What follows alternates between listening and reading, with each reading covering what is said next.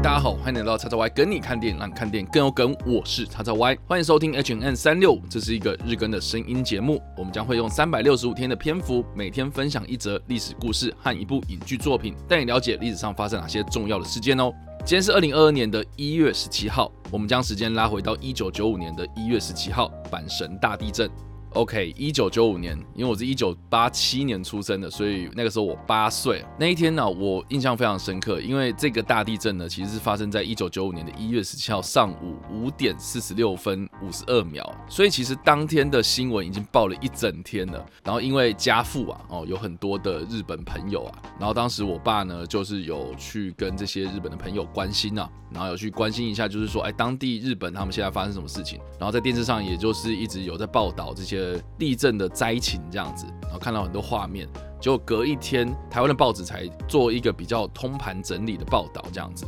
所以我当时对于地震的印象哦，其实早在九二一大地震之前，就是这个阪神大地震是我可能从小到大第一个新闻啊，或是大人们啊，哦，或是这些街坊邻居们都在讨论的，这所谓的大地震会有的一个样貌。所以是从这个阪神大地震开始，就是对我的童年印印象非常深刻。然后再加上说啊，当时有很多这些画面，我小时候的时候看到的时候是完完全全无法想象，就会认为说，哎，这个东西。真的很超现实哎！当时就是看到这些新闻媒体啊，可能坐着直升机，然后开始拍摄这些地面的画面的时候呢，高架的高速公路啊，倒的倒啊，坏的坏啊，这样子。然后铁轨悬空啊，等等，就会让人家觉得说，哇塞，这件事情怎么可以这么的夸张？Anyway，好，总之呢，阪神大地震它是发生在一九九五年的一月十七号上午的五点四十六分五十二秒，所以当时算是清晨的时间点哦，早上非常非常早的时间，在日本关西地区的淡路岛北部明石海峡这个地方呢，就发生了规模六点九的大地震，瑞士规模。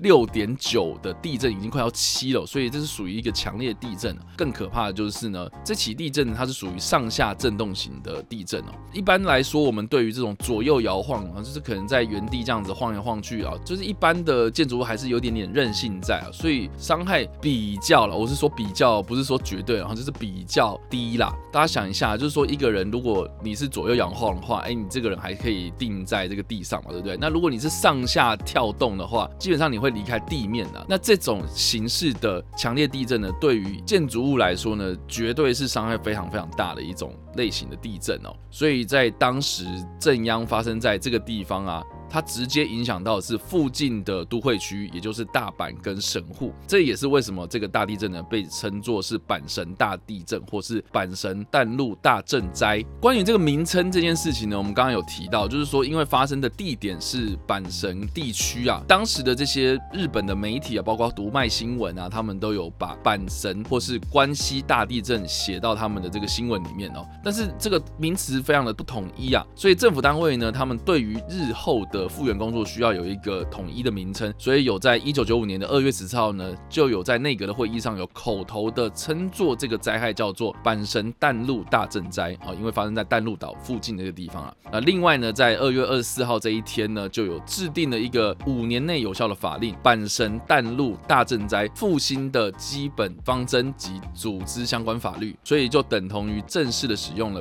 阪神淡路大震灾的名称。这次的地震呢，它是日本自一九二三年关东大地震以来呢，规模最大的都会型直下型的地震哦。那首当其冲的呢，就是神户地区啊，而且神户呢，它是一个海港城市啊，也是日本首屈一指的一种大城市啊，人口密度非常高，当时的人口呢，大概是一百零五万哦。而且呢，在这个五点四十六分的时候呢，很多人在清晨的时候都开始做早餐嘛，所以会开火。所以呢，在地震发生的时候呢，同时也伴随着火灾的发生。所以严格来说呢，它也是一种复合型的灾害。那根据官方的统计呢，这场地震呢，总共有六千四百三十四人死亡，四万三千七百九十二人受伤。很多人呢，因为房屋受创的关系呢，就必须住到当时的组合屋。那在这些组合屋里面居住的人口呢，当时就是有三十二万人哦。那我们刚刚提到说啊，阪神大地震这一个灾害呢，其实在日本的灾害史上是非常有重要意义的，因为它直接是影响了日本对于地震科学或者这种复合型的城市救灾有更进一步的认识哦。因为当时的日本学者呢，普遍都认为关西地区不太会有大地震发生的很大原因，是因为呢，这场地震的断层其实是在之前并没有被察觉的。而且呢，这个断层呢跟野岛断层是有相连的，所以以至于这些防震的准备呢比较不是这么的充足。再加上说呢，这个地区的郊区呢有很多不耐震的木造房屋啊，所以大部分的死伤呢都集中在这些郊区，或是呢结构比较是符合旧的法规的这些建筑物。那另另外呢，我们也有提到，就是说在清晨发生，很多人可能要开火煮早餐嘛，这些木造建筑啊，瓦斯外泄啦，或者这些木造建筑的密度很高，所以就发生了这种连续性的这种连锁性的大火。再加上说呢，当时的日本首相春山富士这个人呢，被批评说他的反应过度的迟缓，导致呢他的民意支持度大跌。他当中呢就有一个名言啊，就是很多媒体就开始问他说：“哎，这个首相啊，你怎么会反应这么的慢啊？然后救灾怎么这么的不利呀？哈，怎么会搞成这个样子？”他就直接回了这个媒体一句话，就是说。哎，不管怎么样，我们也是第一次遇到这种问题吧？这样，所以就很多人就说：“我靠，这个人也太强了吧！”这样子，所以很多的民众对于这个首相是非常非常失望。他所属的这个社会党呢，就在接下来很多选举之中就是败北，让一度失去政权的日本自民党呢再度的回归政坛呢。所以这场灾害啊，不论是对于日本的地震防灾科学这件事情有很大的影响，对于日本的政坛来说呢，也是有一定的冲击性的。那不管怎么样呢，我对于日本最佩服的地方呢，就是他们能够从这些灾害啊，从这些错误中学习啊。那要怎么样学习呢？而不是叫这些专家学者去做研究就好了。其实它是有推广到这些民众啊，这些防灾的概念呢，应该要向下扎根啊，让很多人要汲取这些教训啊。要不然呢，你看这一九九五年发生的事情呢，我那个时候啊，小学生啊，我还有点点印象。可是现在小朋友他们，你跟他讲阪神大地震，他们会有感觉吗？我跟你讲，他们连九二一都没有感觉，更何况是日本发生的事情，对不对？所以在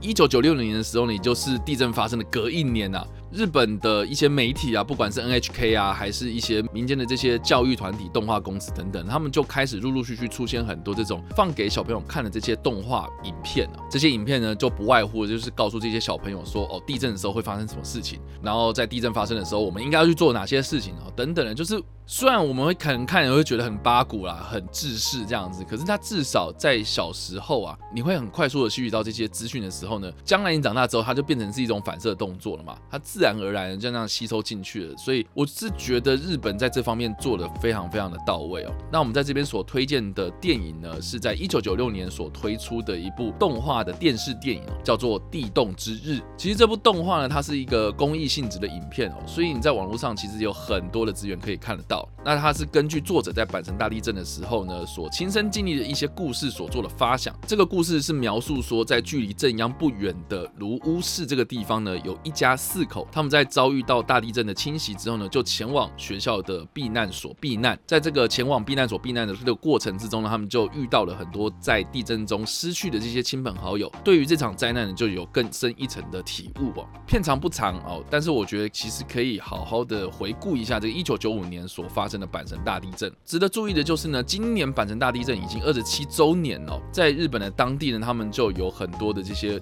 纪念的回顾活动哦，包括呢，在神户市的中央区东游园地这座公园里面呢，就有用大约五千个竹子灯笼排成“勿忘一一七”的文字呢，让很多人前来默哀啊。大家如果有机会在疫情过后啊，到日本走走的话，如果你想要去看看这个阪神大地震的一些遗迹啊，其实，在阪神大地震的正央附近的这个淡路岛北部有一个北淡赈灾纪念公园，它就保留着地震发生过后这个露出地表的野岛断层的一部分大家如果有机会的话，在未来啊，疫情过后有可能的话，可以到日本这个地方走走喽。好啦，以上呢就是我们今天所分享的历史事件——阪神大地震，以及我们所推荐的电影《地动之日》。不知道大家有什么样的想法，或是你有没有看过这部电影呢？都欢迎在留言区方留言，或者在 YouTube 首播的时候来跟我们做互动哦。当然啦，如果你喜欢这部影片或者声音的话，也别忘了按赞、追踪我们的脸书粉丝团，以及订阅我们 YouTube 频道、IG 以及各大声音平台哦。也别忘了在 Apple Podcast 或 Spotify 上面留下五星好评。并且利用各大的社群平台推荐分享我们的节目，让更多人加入我们的讨论哦。以上呢就是我们今天的 H N 三六，希望你们会喜欢。我们下次再见，拜。